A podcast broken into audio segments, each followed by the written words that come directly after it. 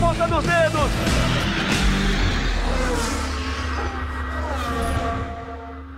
Hora de velocidade no GE. Globo está começando mais um episódio do Na Ponta dos Dedos, nessa semana especial pós-GP de Mônaco, quinta corrida da temporada 2021 da Fórmula 1. Hora de apresentar meus convidados para essa edição do podcast Na Ponta dos Dedos, começando com ele, o pai da Amanda. Solta a vinheta. Rafael Lopes. Tudo bem, Rafa? Tudo bem, Bruno, amigos do podcast Na Ponta dos Dedos. Final de semana em Mônaco, final de semana digamos que com coisas esperadas e coisas inesperadas. O esperado, por exemplo, o azar do Charles Leclerc, né? Que chega em Mônaco, parece que tem uma nuvem negra em cima dele lá e nada funciona. Até fazendo a pole, ele dá azar, né? Cometeu um erro na segunda tentativa, bateu, teve um problema no semi-eixo, no eixo de transmissão, acabou não correndo. É, o Hamilton, que aí vai para a parte das coisas inesperadas, fez uma corrida discreta e a Mercedes errou na estratégia. E o Verstappen ganhou a prova que não dá para dizer que não é esperada em Mônaco, uma pista em que a Red Bull casa muito bem com o circuito. E o Verstappen fez uma corridaça. Deu sorte com o problema do Leclerc, mas fez uma corridaça. Foi um, foi um final de semana pouco movimentado na pista, mas muito movimentado fora dela. Ele é jornalista do GE.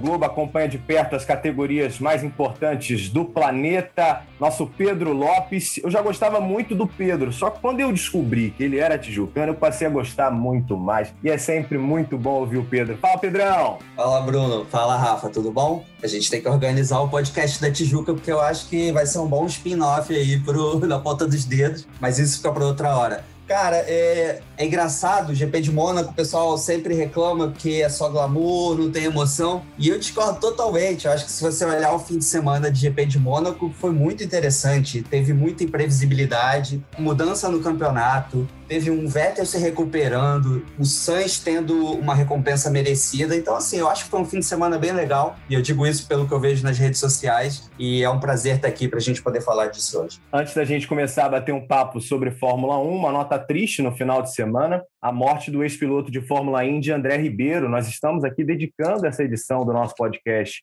ao André, que faleceu aos 55 anos após sofrer com câncer no intestino.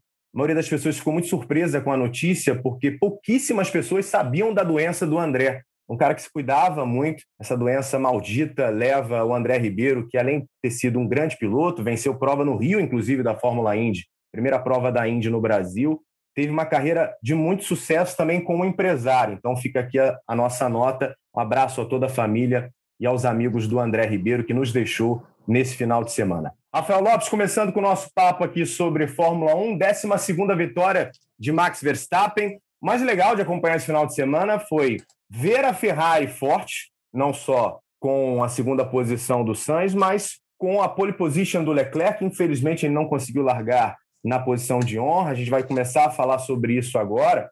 Na edição passada, a gente falava um pouco sobre a Ferrari ter sido forte naquele último setor de Barcelona, que poderia ser um parâmetro para a prova de Mônaco, e isso se confirmou, a Ferrari forte com o Leclerc fazendo a pole position, infelizmente não pôde largar na frente. Rafa. É, exatamente. O que o Pedro falou é bem verdade, né? Um final de semana atípico, em que coisas que não acontecem normalmente na Fórmula 1 podem acontecer, principalmente pela dinâmica do circuito. É um circuito muito estreito para os carros atuais da Fórmula 1, é um circuito que não permite ultrapassagens, a não ser que o piloto da frente cometa um erro, ou a não ser que o piloto de trás force a barra e conte com a colaboração do piloto que está na frente para não acontecer um acidente. É um treino classificatório dos mais decisivos do ano, não só porque na pista tem é, dificuldade de ultrapassagem, mas porque você pode ter a qualquer momento uma bandeira vermelha por um acidente na tua frente, ou mesmo o trânsito ali que atrapalha muito os pilotos. Foi exatamente o enredo do treino de sábado em que muita gente foi atrapalhada pelo tráfego, muita gente reclamou do tráfego. No final do treino, já com o cronômetro quase zerando, faltando uns 13, 15 segundos ali, o Charles Leclerc bateu no segundo S da piscina, um erro comum. Né? O Verstappen mesmo bateu já algumas vezes ali no mesmo trecho durante treinos ao longo da sua carreira na Fórmula 1.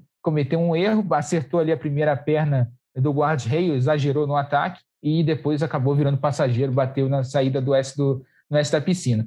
Muita gente falou, as mídias sociais falaram, muita gente séria, inclusive, me surpreendeu, falando sobre uma possibilidade do Leclerc ter feito aquilo de propósito. é uma besteira sem tamanho, porque o que aconteceu do domingo comprovou isso. Né? Ele teve risco de troca de câmbio, risco de perda de cinco posições no grid. A Ferrari fez uma inspeção e descobriu que, segundo ela, nada estava errado, colocou o carro na pista e quando ele estava levando o carro para o grid, a volta de alinhamento, o semi-eixo, né, o eixo de transmissão traseiro esquerdo, lado, lado oposto ao do acidente, quebrou e ele acabou não conseguindo nem largar na corrida.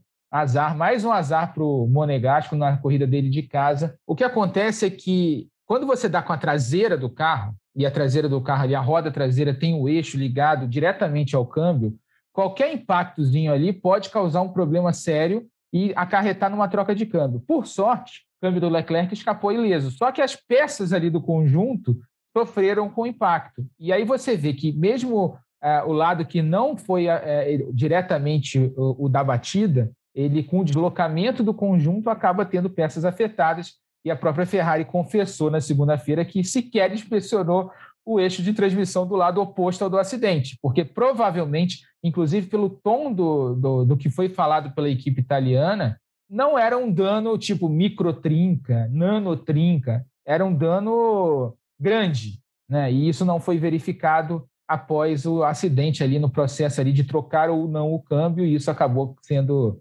é, um, decisivo para a corrida do Leclerc. Com azar, porque ele tinha real, reais chances de vitória, seria um duelo de estratégia entre a, a, Red Bull e a Ferrari. O Leclerc é um piloto super arrojado, é um dos futuros campeões aí que tem na Fórmula 1. Deu azar de novo na corrida de casa. E até uma curiosidade, Bruno, para antes de eu encerrar esse comentário, ele só dois pilotos monegascos largaram na pole no Grande Prêmio de Mônaco. Na, na época foi o Louis Quiron, lá em 1936. Na época que ainda era Grand Prix de Mônaco e sequer era Fórmula 1, ele fez a pole position e abandonou na primeira volta. O Leclerc conseguiu superar o grande inspirador dele, o grande inspirador dos pilotos de Mônaco, sequer largando por um problema que ele teve na volta de da, na última tentativa na classificação. Azar do Leclerc em Mônaco é nível azar do Barrichello no Brasil, azar do Senna antes da primeira antes da primeira vitória dele em 91 também aqui no Brasil, corridas complicadas que o Hamilton teve antes de ganhar a primeira dele na Inglaterra. Quer dizer, é muito difícil você ganhar em casa e o Leclerc em Mônaco é impressionante.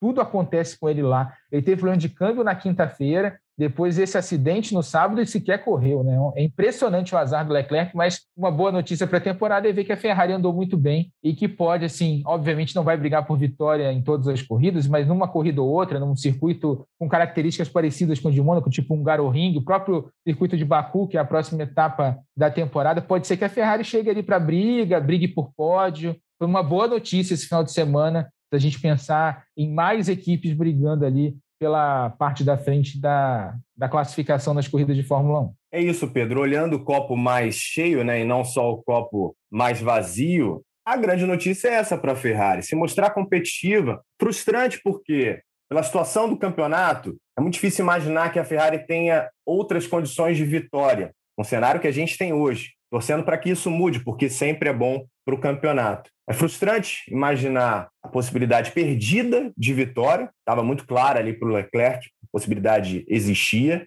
largando na frente. Por outro lado, a equipe se mostra mais competitiva, o Sainz muito forte, fazendo pódio na segunda posição. Então a gente tem esse outro olhar também para a história da Ferrari no final de semana de Mônaco, Pedro. É, é o que o Rafa falou. Eu acho assim, eu acho só complicado a parte do. Parece que foi uma atrapalhada, né? A Ferrari disse que não ia arriscar e, como o Rafa falou, não foi uma. Não foi um defeito que você só conseguiria com um scanner de alta precisão, ultrassom, nada assim. E ela deu esse mole e deixou o Monegasco na mão. São três vezes que ele corre pela Fórmula 1 lá e não completa, nessa nem largou. E também na F2 ele não conseguiu terminar as duas vezes que ele correu lá. Então, assim, é, vem desde a base. Se o talento e as vitórias vêm desde a base, o azar em Mônaco vem desde a base. Mas também, por outro lado, é isso que você falou. Sai com o segundo lugar do Sainz, dá confiança para o espanhol com o primeiro troféu, então já tira um pouco o peso dele Poderia ter ganho a corrida com Leclerc, porque a gente sabe que em Mônaco não dá, tudo bem, fica para a próxima. É, é óbvio que o Azerbaijão, apesar de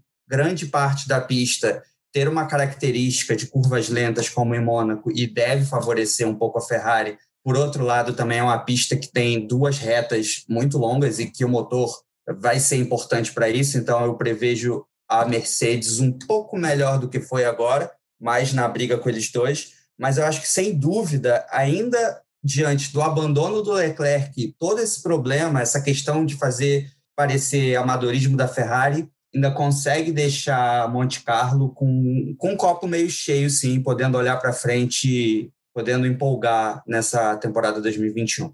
Aí, só para complementar até o que o Pedro falou, é, a Ferrari e o. A gente brinca com o Matia Binotto, né, chefe de equipe, que é incompetente por aí. Ele é um cara muito bom na parte técnica e provou isso com a reestruturação que a Ferrari fez é, para essa temporada. Melhorou o carro, né, o chassi hoje é muito melhor que o do ano passado, o motor é melhor. Só que continua cometendo os mesmos erros bobos é, nos fins de semana. O que aconteceu com o carro do Leclerc, né, da, da questão de quebrar o cubo do, do eixo de transmissão do lado esquerdo e não ter sido inspecionado isso, não estava na lista de peças que seriam inspecionadas pela Ferrari, não estava no procedimento de inspeção da Ferrari. É um erro muito amador, é um erro muito bobo. Uma equipe de Fórmula 1 do tamanho da Ferrari, e ainda mais sendo a Ferrari, que, que esses erros amplificam, né? são amplificados de uma forma absurda pela torcida que tem, pela tradição que tem a equipe. Não pela dá mídia que um pega no pé, né? né, Rafa? A mídia que, italiana, que é super rigorosa com a Ferrari também. Então, assim, é, será que não era. Tava na pole, será que não era o caso de, cara, vamos reunir os mecânicos, vem alguém de algum lugar para corrida e vamos inspecionar esse carro a madrugada inteira para ter certeza. Eu não sei realmente como é a questão nesse caso do parque fechado depois do acidente, porque, cara, sinceramente, e aí você vê, eu não sei se faltou tempo, vamos priorizar isso, vamos priorizar aquilo, mas tudo bem que não era o lado da batida, mas, cara, que isso, assim, eu, eu realmente não é. sei se é uma coisa que, que a gente não tem esse acesso para saber se foi negligência ou se realmente é, é algo que acontece. É, o que, o que me deixou com a pulga atrás da orelha sobre a história de negligência foi o tom da Ferrari falando sobre o problema. Porque se fosse um problema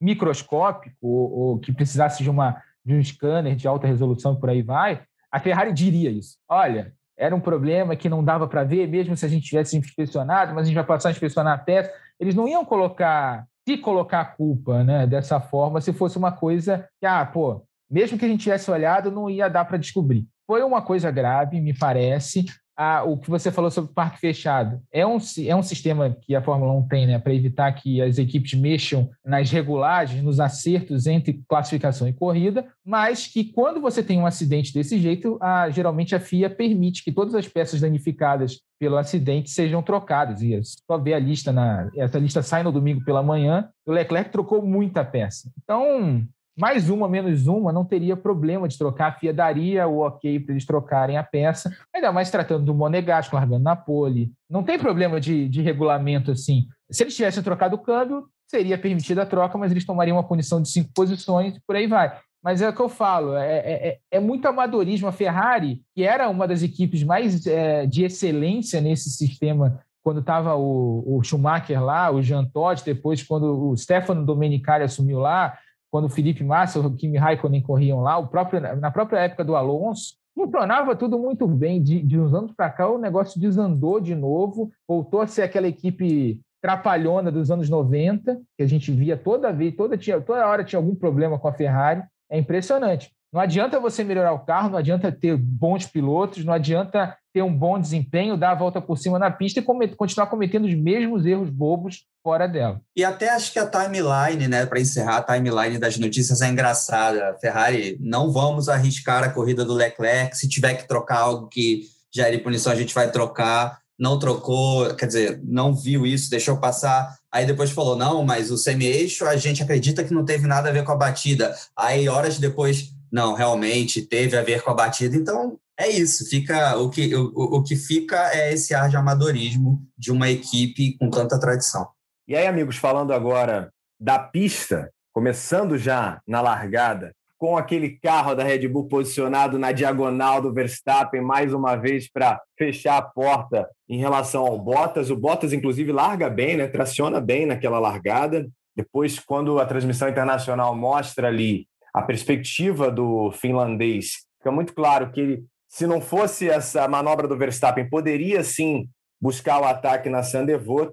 Ali o Verstappen já garantiu a sua primeira posição e ele mesmo falava: A minha preocupação a partir daquele momento era a administração dos meus pneus. A gente sabe que a partir dali a possibilidade de uma ultrapassagem seria em estratégia de boxe ou se ocorresse algum problema muito mais sério com o Verstappen, que ele perdesse muito desempenho, mesmo assim a gente sabe que em Mônaco, com a situação que a gente tem hoje dos carros da Fórmula 1, seria muito difícil de passar, nesse caso, para o Bottas, que estava até o seu problema depois no boxe, na segunda posição, Rafa e Pedro. E, obviamente, que a gente vai ter que falar da atrapalhada da Mercedes na parada do Bottas, que acabou comprometendo totalmente um resultado não só do Bottas, mas para a equipe como um todo, que nesse momento está atrás um ponto em relação à Red Bull no campeonato. Rafa. É, exatamente. O Verstappen, só para a gente esclarecer até para quem está em casa, a posição de, de, ele colocar o carro torto ali no colchete não tem problema nenhum no regulamento. Ele até, pela câmera on-board dele, dava, para ver que ele estava um pouquinho além da linha amarela, que é a referência do sensor ali de largada,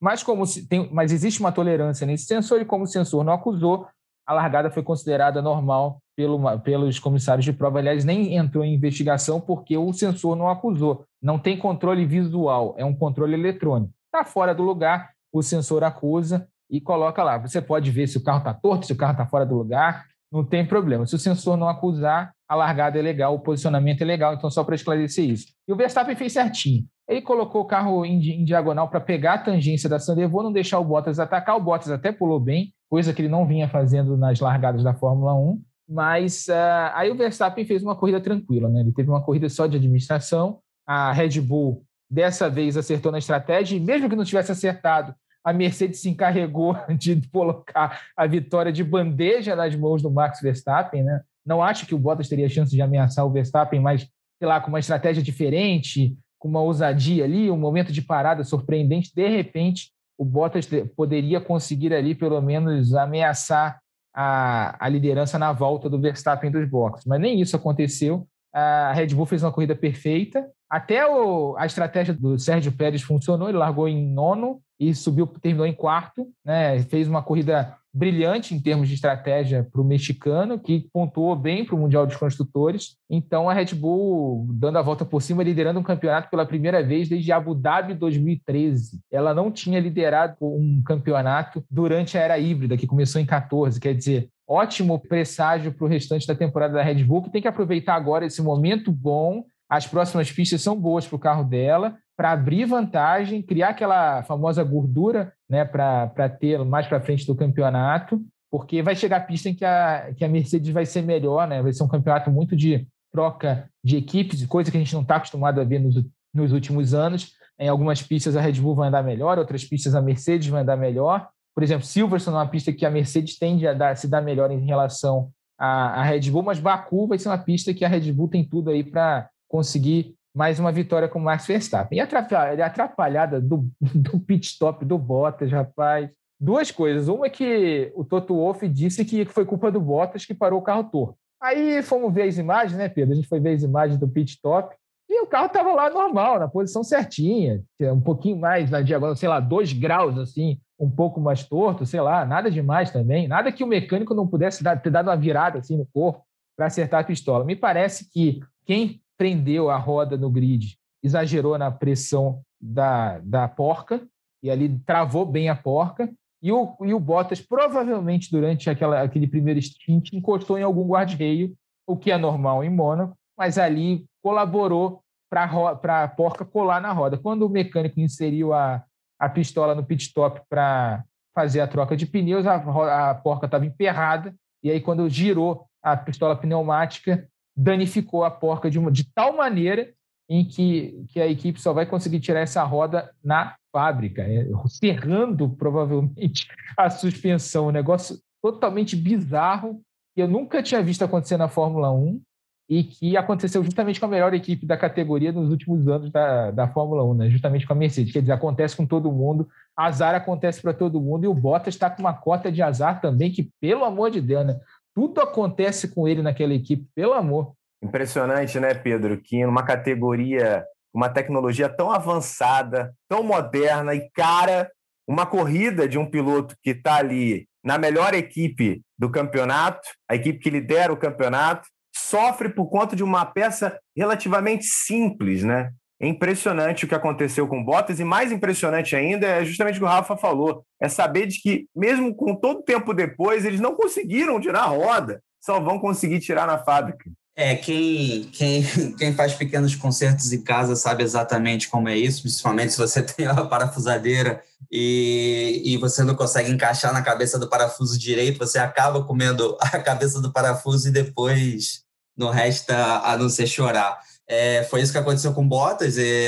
A equipe já falou que realmente isso é um fato. Eles vão ter que levar o carro de volta para a fábrica e serrar. Não sei se chega a serrar o braço de suspensão ou se eles serram só a porca, mas eles vão ter que fazer um trabalho bem complicado. Azar, azar que aliado a, a um pouco também, não nessa corrida, mas em outras corridas, a um pouco de incompetência do Bottas, como no GP da Emília Romana, que ele estava disputando a nona posição com um dos melhores carros do grid com o Russell ali, que fazem com que hoje a Mercedes seja ultrapassada pela RBR. É óbvio que o Pérez também não tem feito a melhor das temporadas, mas eu acho que o bom o bom para o ano da Fórmula 1 é saber que não só são isso não acontece só por causa dos dois pilotos, mas também por uma McLaren forte que vem consistentemente marcando bons resultados com o Lando Norris, né? O Richard não, mas com o Lando Norris. Tanto é que ele hoje é o terceiro colocado no Mundial, com nove pontos à frente do Bottas, que é o quarto. Então, o Lando roubou bons pontos, tanto da Mercedes quanto da, da Red Bull, e embaralhou um pouco mais essa briga aí. Claro, né, Rafa, que chamou muito mais a atenção de todo mundo que aconteceu com o Bottas, mas a gente tem que lembrar também sobre a parada do Hamilton. O Hamilton para um pouquinho antes, inclusive, do que o seu companheiro, coloca pneus duros, só que a expectativa do Hamilton era diferente. Era voltar na frente do Gasly, ficar na frente do Vettel. E aí ele termina na sétima posição, ficou muito bravo no rádio, né? A gente tem acompanhado nas últimas corridas uma estratégia tão perfeita da Mercedes, que às vezes na pista não estava conseguindo tirar a diferença da Red Bull, mas que na estratégia ganhava provas. E justamente o contrário aconteceu em Mônaco. Né? Foram duas atrapalhadas com botas muito maior, porque ele teve que abandonar a prova, mas o Hamilton também, que não esperava voltar naquela posição, ainda mais numa pista como o Mônaco, uma dificuldade imensa de ultrapassagem. Ô, Bruno, a gente está com 24 minutos e 20 de podcast, é a primeira vez que a gente menciona o nome Hamilton, para você ter uma ideia de como foi discreta a corrida dele nesse fim de semana, e acontece. É o melhor piloto mesmo o melhor piloto da história, o maior piloto da história, tem seus dias ruins. Ah, sobre a, ah, ele não se achou na classificação, por exemplo, e conseguiu apenas o sétimo lugar no grid. Foi o, um sábado bem ruim do Hamilton. Ele não se acertou em momento algum na pista, com a temperatura um pouco mais baixa. Ah, no domingo, ele fez até uma corrida consistente. O problema é que a estratégia da Mercedes foi completamente equivocada. Em pistas, e por isso que a gente fala de Mônaco. Mônaco é uma pista totalmente peculiar em qualquer pista do, do calendário, você parar antes do teu rival que está na tua frente, você consegue dar um undercut com até certa facilidade, quando o cara que está na tua frente está andando num ritmo pior do que o seu. Né? Em Mônaco, nem sempre funciona dessa forma, porque tem o componente trânsito. Então, o que, que aconteceu? E, e, e, o asfalto não é um asfalto de competição, é um asfalto de rua mesmo. Então, você tende a ter um pouquinho mais de dificuldade de gerar temperatura para os pneus, ainda mais para os duros que ele colocou na parada. Qual seria a estratégia legal para a Mercedes ganhar as posições ali que ela precisava? Parar depois do Gasly, aproveitar o, o tempo ali que ele teve de pista, ele teria de pista livre sem o Gasly na frente dele para fazer aquelas voltas é, com a marca registrada do Hamilton, né, de classificação, acelerando, aproveitando ali o último, a última, a último respiro de vida útil dos pneus, para justamente tentar voltar na frente. Isso fatalmente voltaria na frente. O que aconteceu foi que, como o Hamilton parou uma volta antes do Gasly, ele voltou com os pneus é, duros muito frios, perdeu tempo, pegou um pouquinho de trânsito também na volta de saída dos boxes e o Gasly, o Gasly foi rápido, né? A, AlphaTauri foi rápida, levou o Gasly para o box na volta seguinte e ele sai com o pneu frio é, na frente do Hamilton exatamente. E aí é Mônaco, né? Não dá para ultrapassar. Então Gasly, é, o Hamilton já estava com um ritmo ruim, mas o pneu já tinha pegado temperatura naquele ponto. Ali foi o Gasly que não tinha temperatura do pneu e teve um ritmo pior. O que, que aconteceu? A Aston Martin viu a oportunidade, chamou o Vettel para o box e o Vettel ganha as duas posições no pit stop, porque, é, é, e claro, com, com o braço do Vettel na pista, fazendo uma ultrapassagem linda, que a transmissão oficial não mostrou, infelizmente. O diretor de TV apertou o botão para dar um replay na hora. Eu quase fui ao, quase fui ao desespero lá com a cara da FON. Lembrando que a transmissão em Mônaco não é responsabilidade da FON, é responsabilidade do Automóvel Clube de Mônaco. Então, um diretor de TV que não tem nada a ver com nada, está fazendo a corrida pela primeira vez no ano. Então, acontece. Ah, fez uma ultrapassagem por fora na boa rivagem ali. O, o Gasly falou: ah, o Vettel me deu dois, dois metros e dois centímetros. O carro tem dois metros, eu tinha dois centímetros para colocar o carro, para não ir parar no mar ali. Então, foi uma bela manobra do Vettel. E isso ajudou o Pérez também, né? Porque aí foi a vez do Vettel voltar com um pneu um pouco mais frio, tirar um pouco do rendimento do Gasly e do Hamilton, que já estava com o pneu um pouco mais aquecido. E aí o, o Pérez entrou no box e voltou na frente dos três. E aí ganhou três posições só nessa estratégia. Quer dizer, erro de estratégia, erro no pit stop, a história da porca. É, se a Mercedes, a gente sempre elogia aqui pelo trabalho em equipe, por funcionar muito bem. Todo mundo tem seu dia ruim, e o dia ruim aconteceu em Mônaco. Uma pista que talvez eles já não esperassem grandes resultados, é, pela questão da, da, do conceito de construção do carro da Mercedes, que tem o maior entre-eixos é, da Fórmula 1. Então, quanto maior o entre-eixos, pior o carro em curvas lentas, e Mônaco só tem curva lenta. Mas não, eles não esperavam. Acho que a pior das hipóteses, esperavam um pódio de um dos dois pilotos. Conseguiriam esse pódio provavelmente com Bottas, mas a corrida do Hamilton foi discreta. Ele reclamou muito pelo rádio, mas acontece também, né? É de ônus e bônus, né? Tem dias bons e dias ruins. Ele elogiou muito a equipe no, na, na, na Espanha e agora foi a vez da, do, do contrário. Acontece, todo mundo é, é oscilação. E outra coisa, o cara está 300 km por hora, no caso de Mônaco, 200 e tantos km por hora dentro do carro. Né? Você não dá para exigir que o cara seja polido toda hora quando alguma coisa é, dê errado. Né? O cara está ali nervoso. Pô, tem dois carros na minha frente, eu vou ficar mais 50 voltas aqui na frente, atrás desses carros, e não vou conseguir passar, vocês me botaram atrás. É normal o cara ficar nervoso. Então, acontece. Próxima corrida, Hamilton certamente vai vir mais forte, a Mercedes vai vir. A Mercedes é uma equipe que aprende rapidamente com os erros, né? A gente sempre lembra disso. Então, acredito que venha mais forte, mas foi, um, foi uma corrida bem discreta de Mercedes e Hamilton nesse fim de semana. O Rafa, Pedro, citou esse respiro do Pérez, que num determinado momento, ali no final da prova, tinha uma distância tão confortável em relação ao Vettel que poderia até fazer com que ele fosse para o box para buscar volta mais rápida com os pneus macios. E falando do, do Vettel, do tetracampeão, o Rafa já citou aqui também que a Red Bull nunca liderou um campeonato na era híbrida. Né? A gente está falando de uma época anterior à era híbrida, de que o Vettel conquistou aquela sequência de campeonatos. É curioso que isso venha acontecer numa prova em que o Vettel hoje, em outra equipe, depois de ter passado também alguns anos na Ferrari, tem uma espécie de redenção nesse campeonato. E aí, Pedro, eu te pergunto, quanto que a gente pode valorizar esse resultado para o Vettel, não só para ele, mas também para a Aston Martin. A gente vinha conversando nas últimas semanas. Aston Martin está patinando. A gente esperava uma equipe mais forte, mais competitiva, para brigar ali com a McLaren, com a Alpine, com a própria Ferrari. Isso não vinha acontecendo. E aí vem um quinto lugar do Vettel.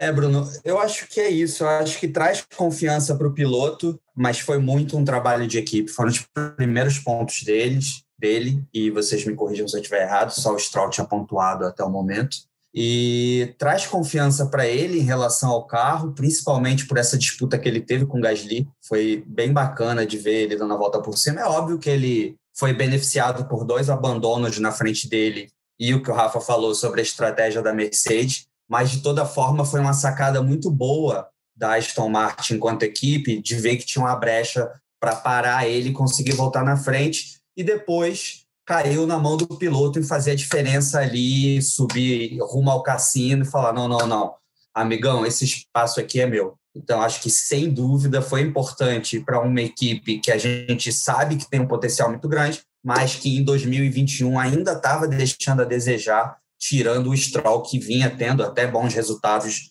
no sentido de terminar no top 10. É, essa é a minha visão sobre ele. Falando em primeiros pontos, tivemos também o primeiro ponto da Alfa Romeo, no campeonato com o Giovinazzi. Giovinazzi marcando o seu primeiro pontinho, Raikkonen ainda não pontuou. Nesse momento, falando em pontuação, quatro pontos estão separando o Verstappen do Hamilton e um ponto de diferença na disputa por equipes, a Red Bull com 149, a Mercedes 148. E olhando, inclusive, o resultado nessa disputa por equipes, a gente tem a McLaren na terceira posição com 80 pontos, a Ferrari com 78, as que já deixando claro quem é que vai brigar por essa terceira força, e aí eu quero a opinião de vocês, porque depois a gente tem Aston Martin com 19 pontos, AlphaTauri com 18 e Alpine com 17. Já está claro para vocês que isso deve ser mantida, essa disputa de terceira força entre McLaren e Ferrari, ou vocês acreditam que Aston Martin, AlphaTauri e Alpine podem ainda encostar nas duas? A gente tem uma briga um pouco mais ampliada. Olha, eu acho que nesse momento a gente tem a Fórmula 1 que é Mercedes e Red Bull, a Fórmula 1.B, que é Mercedes, que é Ferrari e McLaren, depois a Fórmula 1.C, que é Alpine, Aston Martin e Alpha Tauri, os três brigando logo depois. Mas eu acho que dificilmente a McLaren vai perder um pouco do ritmo. A McLaren já mostrou que tem um carro bom é, em quase todos os tipos de pista, dificilmente luta pela vitória, mas numa, numa ocasião especial como foi Mônaco e como a Ferrari se encaixou tão bem em Mônaco, pode ser que a McLaren também tenha uma situação dessa em alguma das pistas que venham pela frente ali. O fato é que a, a McLaren tem um desempenho muito consistente em todas as corridas, teve um desempenho muito consistente em todas as corridas. O Lando Norris é numa fase absurda, é, muito bem na temporada. Chegou aquilo que a gente falou, acho que há alguns programas atrás, é, quando ele, o Ricardo veio para a equipe, todo mundo esperava que fosse, no mínimo, ser uma briga apertada, com vantagem, inclusive, para o piloto mais experiente, que é o Daniel Ricardo. Daniel Ricardo é um piloto super conceituado, super elogiado na Fórmula 1. Mas o Lando Norris está acostumado com o ambiente, conhece todo mundo, é um piloto jovem e rápido e muito talentoso. Falou assim: a equipe é minha, eu vou ser o cara da equipe, e está mostrando isso na pista. Enquanto o Ricardo ainda apanha um pouquinho para se adaptar ao novo carro, é um carro completamente diferente do que ele estava acostumado na Renault, completamente diferente do que ele estava acostumado na Red Bull antes de ir para a Renault. Quer dizer, é, ainda vai levar um tempinho ali para aprender. Estou achando que está até demorando bastante já. Já estamos na quinta corrida e o Ricardo ainda está apanhando um pouquinho do carro. Mas eu vejo a McLaren como uma a terceira força do campeonato nesse momento, destacada. E a Ferrari depende muito do que de como vai ser a partir de agora, né? Porque a Ferrari estava também ali conseguindo pontos, mas não chegando a ameaçar a McLaren.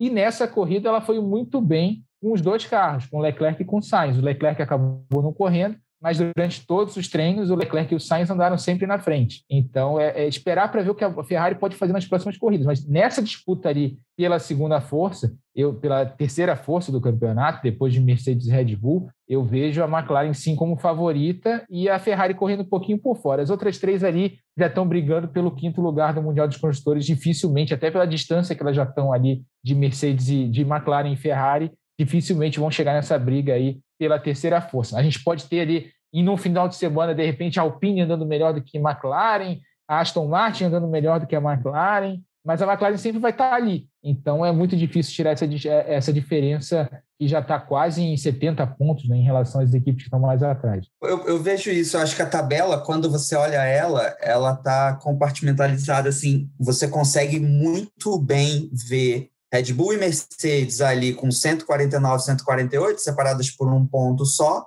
Depois você tem McLaren e Ferrari também num patamar só delas, 80 a 78, diferen é, diferença de dois pontinhos. E aí vem o resto. Vem, vem aquele outro grupo, Aston Martin, AlphaTauri e Alpine, Alfa Romeo, Williams e Haas ali, ainda que eu veja Alfa Romeo e Williams num patamar acima da Haas. O azar que a Ferrari teve com Leclerc a McLaren teve com o Richard ainda sofrendo para se adaptar.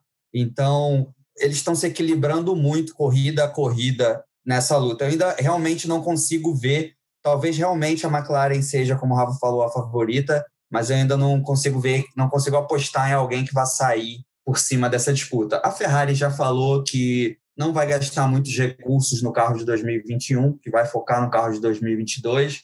Eu não sei o quanto a McLaren está nessa pegada, ou se ela vai continuar desenvolvendo o carro de, de 2021. Eu acho que ela ainda vai desenvolver um pouco mais, então pode ser que isso seja um fator decisivo no final do campeonato para ela é, faturar essa terceira posição. Vamos aguardar. A Fórmula 1 volta agora no Azerbaijão, nas ruas de Baku, no início de junho. Um registro também, nós estamos gravando esse podcast na terça-feira. Na segunda-feira tivemos a notícia do falecimento de Max Mosley. Aos 81 anos, ele morreu na Inglaterra. um homem que foi extremamente poderoso, presidente da FIA durante muitos anos, entre 93 e 2009.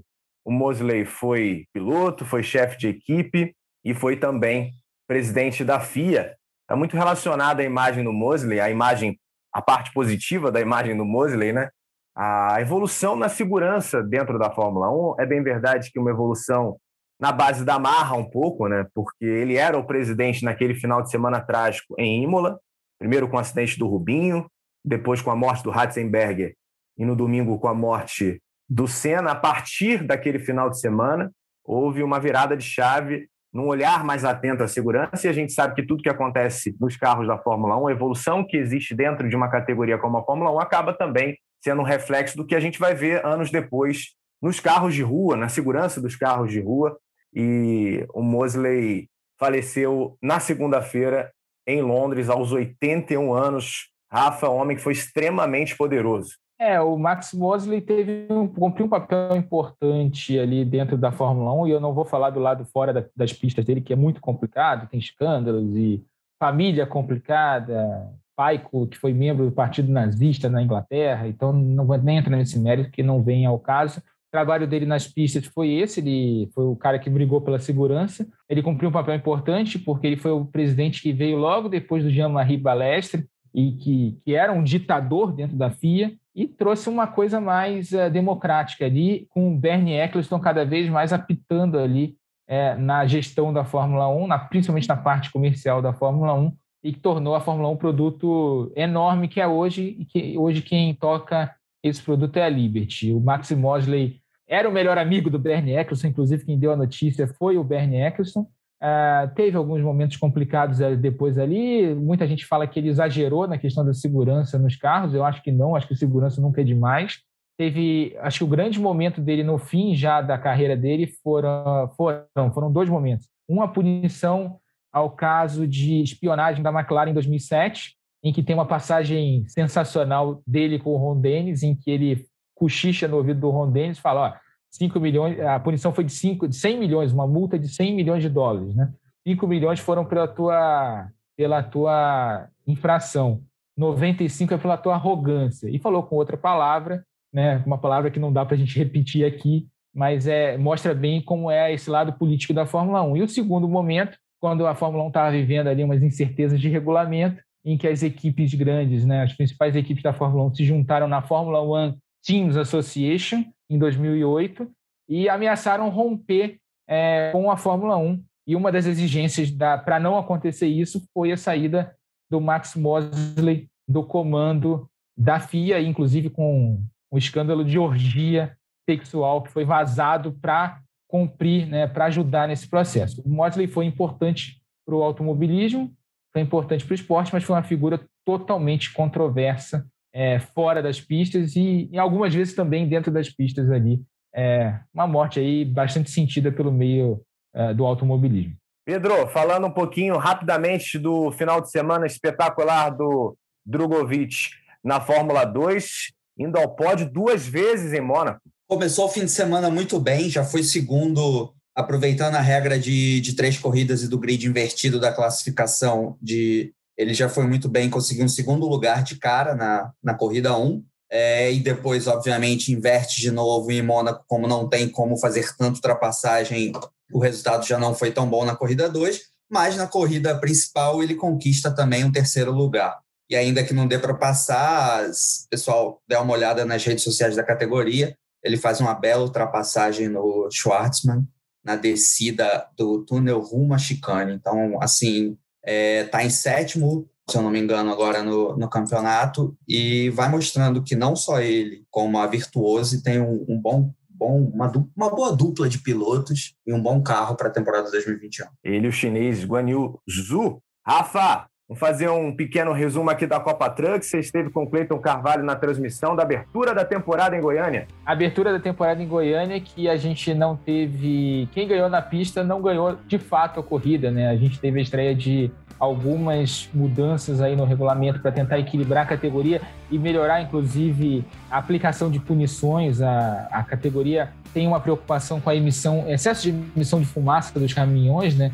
E para explicar para quem está em casa, quanto mais óleo, quanto mais rica é a mistura do diesel com óleo ali que você tem é, no motor, mais fumaça solta. Então a ideia é que você tenha, até para limitar um pouquinho, melhorar a confiabilidade e, claro, o efeito de não poluição, né? Você não dá mau exemplo é, numa transmissão de televisão que está indo para o país inteiro. Então, foi adotado um sensor eletrônico em que puniu os caminhões da Volkswagen. Na primeira corrida ganhou o Beto Monteiro, depois de uma disputa sensacional com o Felipe Giafone, mas ele teve, foi detectado excesso de fumaça ali ao longo de toda a prova, a equipe foi advertida algumas vezes. Como ele não entrou para fazer o ajuste nos boxes, ele acabou desclassificado ao fim da primeira corrida. Vitória ficou com o Felipe Giafone e mostrou aí que o caminhão Iveco veio para disputa nesse ano. O caminhão que era, era a terceira força da categoria nos últimos anos e nesse ano chegou para a briga já com o Felipe ganhando a primeira prova. Na segunda corrida, o Roberval Andrade fez uma corridaça, ele tem um estilo super espetacular, sai de lado, pisa na terra.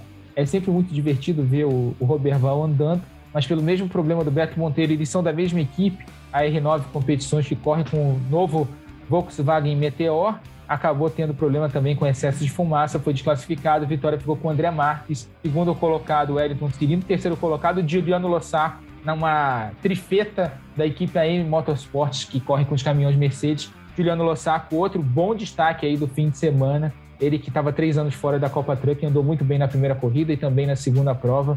Vai disputar o título aí, olho no bicampeão da Stock Car, tentando se aventurar aí nos caminhões. Ele correu de Veco quando estava é, lá na categoria há alguns anos. Nesse ano, correndo de Mercedes-Benz, com um dos principais caminhões da categoria andando muito bem. Foram duas etapas, duas corridas muito animadas. Pena que teve esse, essa questão da fumaça. A, acho que a medição é muito boa, só precisa melhorar a comunicação das punições, porque não dá para saber depois da bandeirada que o cara perdeu a vitória e a gente narrou e comentou tudo que tinha acontecido com uma história e tal. Aí chega, acaba a bandeirada e uh, desclassificado e tal. Não sei, tem que estar, tá, essa punição tem que ser mais visível e mais rápida para quem está em casa e para quem está trabalhando, fazendo a transmissão, né? Não dá para a gente ficar vendido assim e sabendo da informação de última hora. Mas foi, foram duas boas corridas, mostra que a temporada vai ser bastante promissora. A próxima etapa vai ser no Autódromo de Interlagos no mês que vem. Então, Dai, a gente havia comentado sobre isso na semana passada, por conta da demora da divulgação também das punições na prova da Stock que tivemos em Interlagos no último final de semana. Pelo menos dessa vez, o pódio foi certo. a gente viu o pódio correto. É, a gente saiu da transmissão com o vencedor certinho. Não demorou três horas para dar a punição. Beleza, já melhorou. A questão é: vamos informar durante a corrida que está havendo esse problema, que está havendo uma investigação, que está que tem caminhões ali suspeitos de estarem eh, sendo advertidos por estarem emitindo fumaça demais. Tem que ser avisado durante a transmissão, não depois da linha de chegada, a gente achando que foi uma corrida normal. Essa informação não chega, fica na sala dos comissários é, não dá para saber. A gente achar que foi uma corrida normal e no final das contas ser surpreendido pela desclassificação dos dois vencedores. Então, é, dá para melhorar ainda. Já melhorou, mas ainda dá para melhorar mais ainda. A CBA precisa ficar de olho nesse processo. No próximo final de semana teremos mais transmissões nos canais Sport TV e você vai poder acompanhar no sábado um VT inédito às 11h30 da noite da primeira corrida da Porsche Cup, também abrindo a temporada no Velocitar no domingo, mais uma prova da Porsche às 7 horas da noite. E teremos também a segunda etapa do calendário de 2021 da Extreme E, 8 e meia. Você vai poder acompanhar também o VT inédito dessa categoria que visita os lugares mais inóspitos do planeta. E uma certeza, nosso querido Rafael Lopes vai estar em todas essas transmissões no próximo final de semana. Agradecendo a você, Rafa, a você, Pedro, também pela companhia. Obrigado, amigos. Lembrando que esse podcast tem a edição da Raíra Rondon, a coordenação do Rafael Barros e a gerência do André Amaral. Velocidade nos canais Globo. Emoção na pista.